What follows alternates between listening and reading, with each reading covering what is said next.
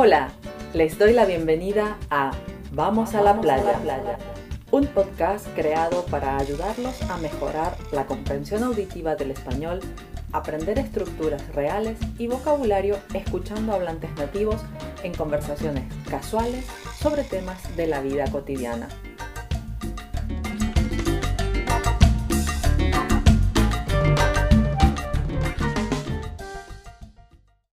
Halloween, Día de Muertos, historias de terror. Octubre nos trae más que calabazas. Y así es, oyentes. A nuestro querido podcast Vamos a la playa nos ha llegado una invitada de honor, Nora Buben Villanueva, que es una gran amiga y compañera de trabajo. Ella es profe de español y también de inglés y es oriunda de México, concretamente del estado de Michoacán. Así que estoy muy orgullosa y le doy las gracias a Nora. Bienvenida, Nora. Hola, André. Muchas gracias por la bienvenida, por tus palabras. Yo me siento muy orgullosa de estar aquí y de hablar de una celebración que para nosotros los mexicanos es muy importante. Muchas gracias. Día de Muertos. Vamos a interiorizarnos un poquito más en ese mundo. Estamos todos muy curiosos de saber de qué se trata el Día de Muertos. Y yo muy contenta de participar aquí. Gracias. ¿Cuándo se celebra el Día de Muertos y por qué se celebra? Sí, es una buena pregunta. Mira, nosotros lo celebramos el día 2 de noviembre y este es lo que llamamos el Día de los Fieles Difuntos. Celebramos con alegría a estos que ya se fueron y decimos siempre estos que ya se nos adelantaron a hacernos un lugar allá en esa otra dimensión, en ese otro mundo y definitivamente no es un adiós para siempre, es un hasta pronto, hasta luego, hasta la vista. Eso es, eso es. Qué bonito, qué bonito, ¿no? Se, se adelantaron, no es que se han ido, están ahí, en otro lugar, pero están ahí.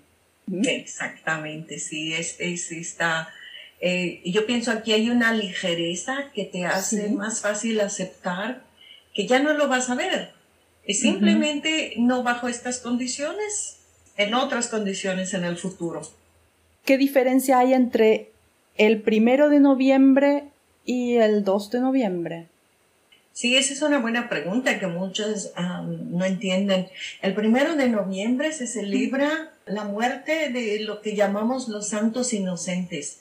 Y por llamarles inocentes se habla de estos bebés que murieron de meses, niños de, dos, tres años, y, se le llama es el alma inocente que no llegó a su plenitud, que no vivió más tiempo en esta, en esta tierra, en este mundo con nosotros. Y a ellos tienen también su lugar, tienen también su día. Ese es el, el, primero de noviembre y el 2 de noviembre es el Día de Muertos, ¿no? La celebración. Exactamente, y esa es la diferencia, sí. Y Nora, ¿se sabe cuándo nace esta celebración? No, no, no, no sabemos, no tenemos una fecha, no sabemos eh, cuándo, solamente decimos que pertenece a la época prehispánica y que era una celebración para honrar la muerte era visto como un privilegio es morir, va mucho ligado a cuando te el cuerpo ya no ya no está en su mejor condición, hay dolor, hay sufrimiento y es la liberación del espíritu. Es una tradición que ustedes han mantenido desde antes de la colonización, ¿no? Esto es una celebración totalmente pagana, podríamos decir, ¿no? Sí, sí es, porque tenemos que decir que nosotros teníamos varios dioses, no había un dios como cuando ya llegaron los españoles, sino teníamos dioses de, la luna, del sol, Y creo que después podemos hablar un poquito más sobre esto. Sí, es, ah, una, es una celebración pagana, sí. ¿Y tiene alguna conexión con Halloween? No, aquí sí definitivamente no tiene ninguna relación, absolutamente nada. Volviendo al tema de Día de Muertos, ¿cómo se celebra el Día de Muertos?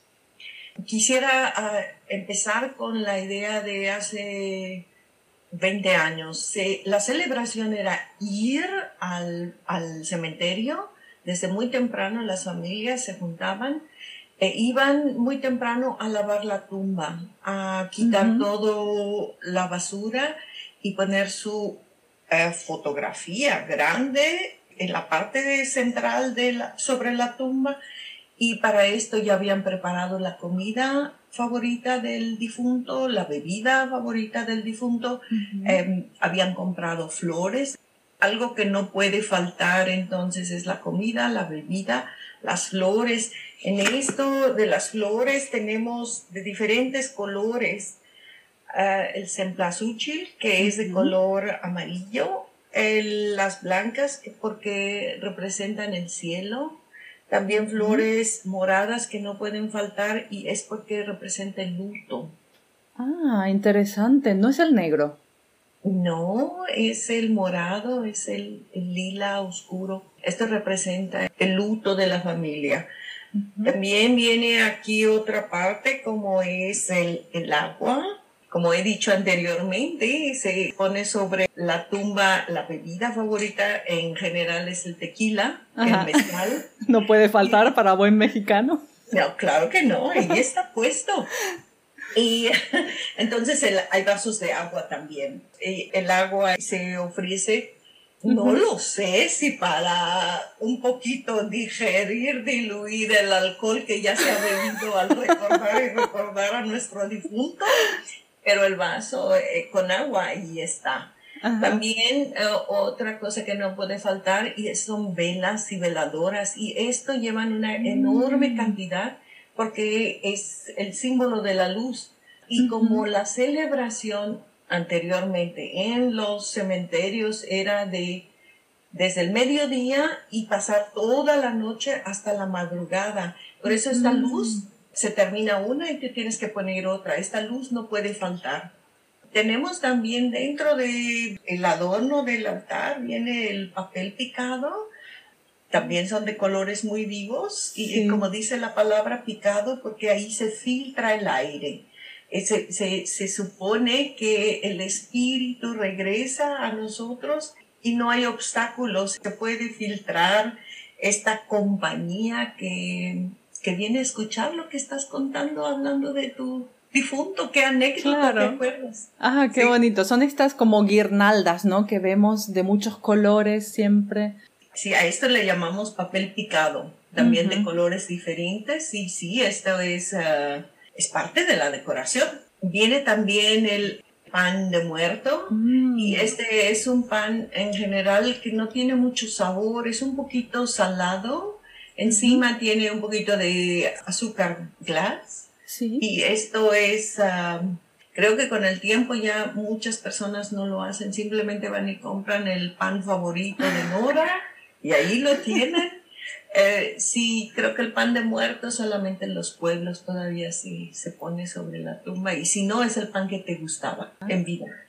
Otra eh, cosa es la calabaza es una cosa que encuentras en esta temporada y no es con estos hoyos como en el Halloween, es simplemente la calabaza por el color, Por, la carne tan rica que es la, calabaza, las pepitas dentro. Entonces es... Eh, Nora, me has nombrado el agua, las velas, las flores, el papel picado. ¿De alguna forma representan los cuatro elementos? ¿Justamente estos elementos del, del altar? Exactamente, lo, lo, has dicho perfecto. Son los cuatro elementos que no pueden faltar en un altar. En la actualidad, ya el altar, eh, ya no hay espacio para todos nosotros de ir a, ser enterrados en un cementerio. Los altares son ahora en casas. Y, y es lo mismo, eh, la foto, la comida, la, las velas, todo, todo es igual. Simplemente ya es en casa, ya no es ir al cementerio.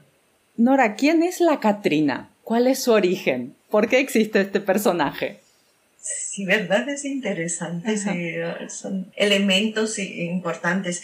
la Catrina es esta figura que fue inventada por el señor José Guadalupe Posada. Él fue un caricaturista y él, él tuvo la idea de hacer un concurso en 1912 su idea de este concurso fue escenificar a estas calaveras. Y para él era que cuando tú mueres, tú eres un esqueleto. Es decir, no hay ricos, no hay pobres, no hay ignorantes, no hay inteligentes. La muerte no hace diferencia. Al final somos nosotros un montón de huesos. Y esta es, este es el esqueleto. Él lo hizo de una forma femenina, por eso se llama la calavera o la Catrina. Así surgió que estas figuras muy finas, muy delgadas, se pintaban su cara como si estuvieran muertas, ¿no? De un esqueleto. Y es por eso que actualmente la gente se pinta la cara de, esqueleto o era algo que ya se hacía en la tradición antiguamente. No, yo pienso que esto de, pintarse en la actualidad es un nuevo negocio que surgió a partir de la película de Coco, donde tú ves estas figuras súper, súper pintadas, escenificando a actores, actrices, eh, políticos mexicanos. Está, por ejemplo, la figura de Frida Kahlo. Y eh, ahora las, las mujeres van a un especialista, a un estilista, y él las maquilla, pero hacen unas obras perfectas, excelentes, mujeres guapísimas, con su uh, cara de calavera. Son preciosas, la verdad que son obras de arte. Sí. Y a propósito de lo de Coco, hay también una figura que es muy importante, Pepita, que es un alebrije. ¿Qué son los alebrijes? Exactamente, sí, los alebrijes son, como tú bien has dicho, es que viene de la película. Los alebrijes ya existían desde antes, pero estas personas que hicieron la película quisieron formar elementos de México, de la flora, de la fauna, y aquí ves estos simbolismos en la película y Pepita es una combinación de cara, cuerpo, alas, patas, de todos estos animales que son típicos de México. ¿Hay algún elemento en el Día de Muertos, así como el guía espiritual?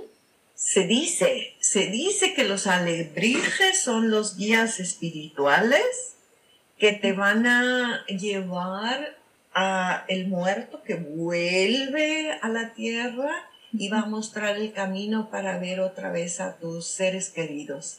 Hay esta figura de los perros. El perro, como todos sabemos, es el mejor amigo del hombre, también indica una fidelidad, pero también en peligro podría atacar al que te quiere hacer daño no es una alebrija, pero en muchos altares está la figura de este perro que en la vida real es horrible, feo, feo.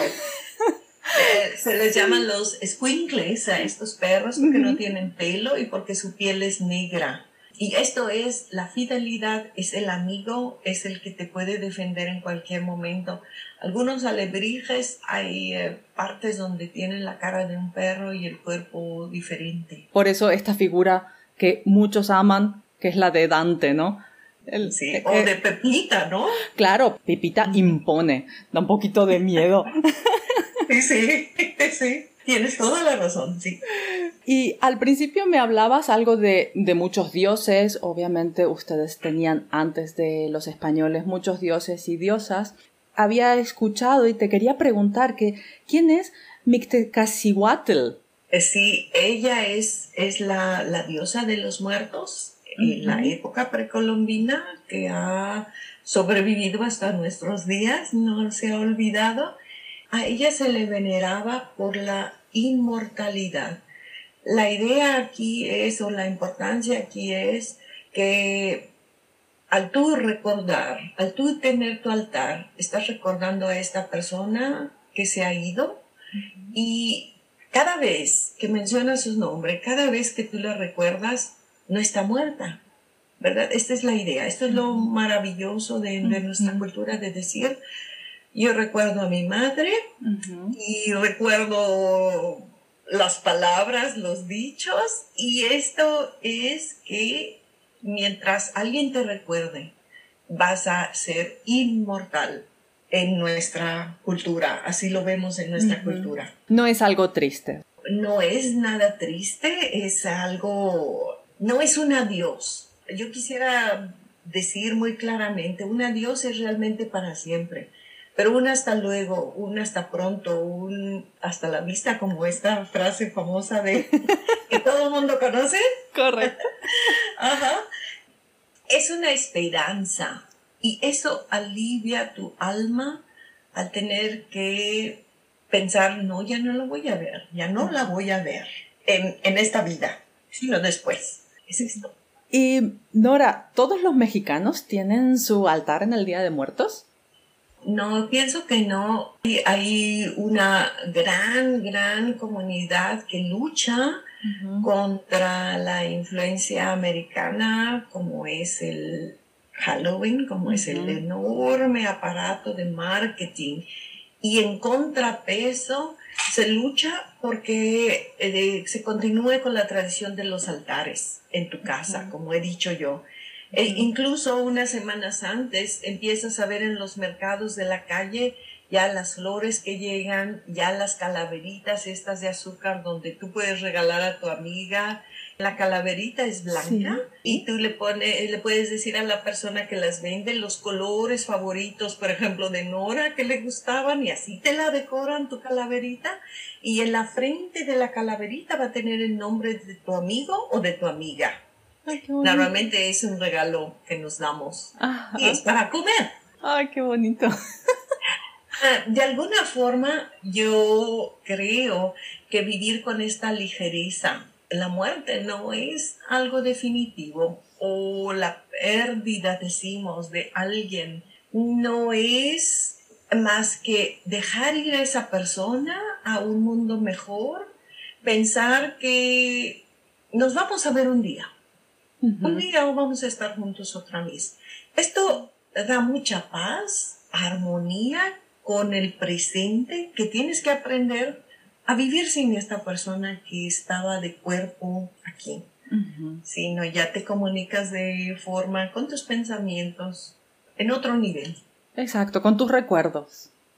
Exactamente. Lo has dicho muy bien, sí, así es. Es de verdad muy, muy interesante y este Día de Muertos creo que ya ha traspasado muchas barreras y es verdad o creo que es patrimonio intangible de la humanidad. Así es, sí, desde este grupo que te dije yo, que está luchando por mantener nuestras raíces, por las lenguas indígenas que están desapareciendo, por la influencia tan grande que tiene en Halloween, este grupo, comunidad, eh, hizo mucho para, para que se lograra y fue hasta 2008 que ahora sí es designada una festividad tradicional como patrimonio cultural de la humanidad. Esto se logró relativamente poco. Pero qué honor, ¿no? Yo pienso que sí, si hablamos de la muerte, si hablamos de la vida, hay que decir que la identidad es muy importante. Es bonito ver el Halloween y, y todo esto que conlleva, pero las raíces hay que mantenerlas y sentirse orgulloso de ellas. Claro, y como michoacana, esto te llena de orgullo. no me digas, claro que sí, es, así, lo siento, lo siento.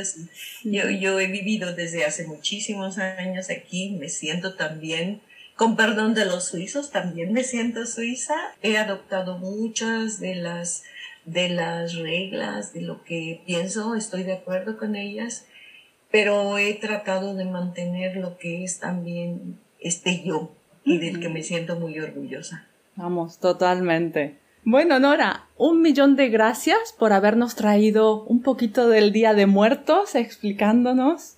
Espero volver a tenerte por aquí en Vamos a la Playa y seguro nuestros oyentes van a estar encantados de escucharte. Ah, con muchísimo gusto. Muchas gracias a ti por la invitación. Es un tema de verdad que, que lleva horas explicar, pero bueno, tenemos el tiempo este y es maravilloso que otra gente le interese. Muchísimas gracias. Gracias a ti, Nora. Gracias, oyentes, por estar una vez más ahí y seguiremos con nuestro especial de Halloween. Adiós. Recuerden que pueden encontrar la transcripción completa, ejercicios y vocabulario de este episodio en mi canal de Patreon Vamos a la playa. En la descripción del podcast encuentran el link directo o pueden ir también a www.patreon.com. Síganme también en Instagram para poder hacer sus comentarios y proponer temas de los que quieren que hable. Gracias por su apoyo y hacer posible que este universo siga en expansión. Hasta la próxima.